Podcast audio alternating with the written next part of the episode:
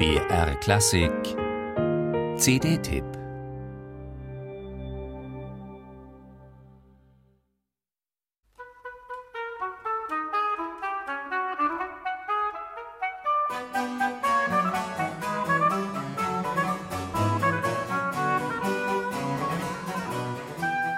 Schon der neunjährige Knabe Georg Friedrich Händel war vom Klang der Barockoboe fasziniert. Ich schrieb in jener Zeit wie der Teufel und besonders für die Oboe, die mein Lieblingsinstrument war, erinnerte er sich im Alter. Zeitlebens spielte die Oboe eine herausragende Rolle in seinem Schaffen.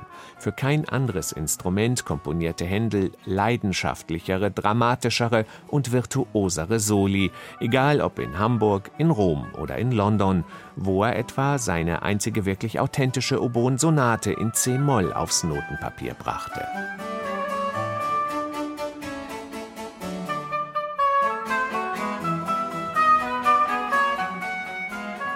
Nicht nur in diesem reifen Londoner Werk, sondern bereits als junger Mann in Hamburg zeigte Händel, dass er für die Oboe zu komponieren verstand. In der Hansestadt, wo er als Geiger, Cembalist und Komponist an der Oper arbeitete, entstand das früheste seiner drei überlieferten Oboenkonzerte. Es datiert aus dem Jahr 1703, ist also die Komposition eines erst 18-Jährigen, die sich formal an die viersätzige Sonata da Chiesa eines Corelli anlehnt, aber dennoch bereits ein Meisterwerk der Gattung.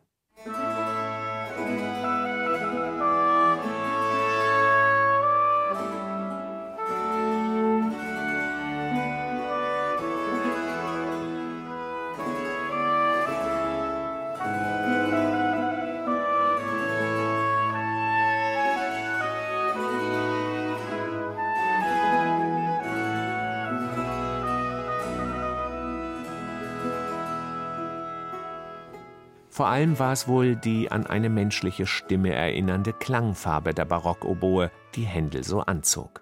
Seine ebenso kunstreichen wie technisch anspruchsvollen Kompositionen fordern den Solisten in jeder Hinsicht. Die Oboenvirtuosin Xenia Löffler meistert diese Herausforderungen bravourös, technisch tadellos, mit hoher Spielkultur und einem warmen, innigen Ton. Egal ob in einem Oboenkonzert oder im musikalischen Wettstreit mit der menschlichen Stimme.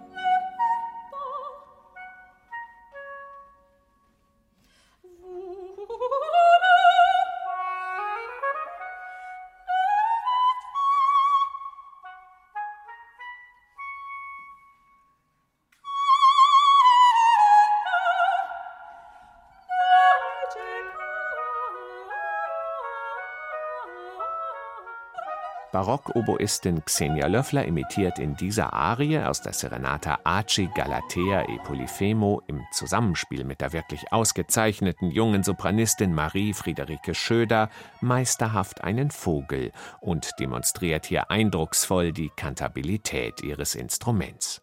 Und wer immer noch nicht glaubt, dass man auf der Oboe wirklich singen kann, der muss sich nur das vollkommene Messa di Voce, also das An- und Abschwellen eines langen Tons von Xenia Löffler anhören, das dem der Sopranistin zwar nachfolgt, aber in nichts nachsteht.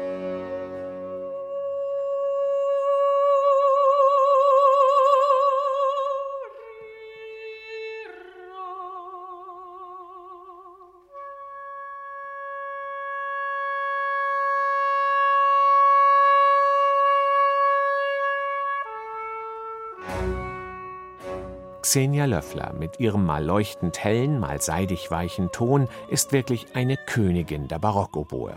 Besser dürften es die internationalen Oboenvirtuosen, für die Händel diese Werke vor 300 Jahren komponierte, auch kaum gemacht haben.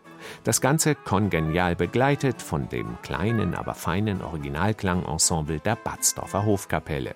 Wer diese CD hört, kann begreifen, warum Händel von der Oboe als seinem Favorite Instrument schwärmte.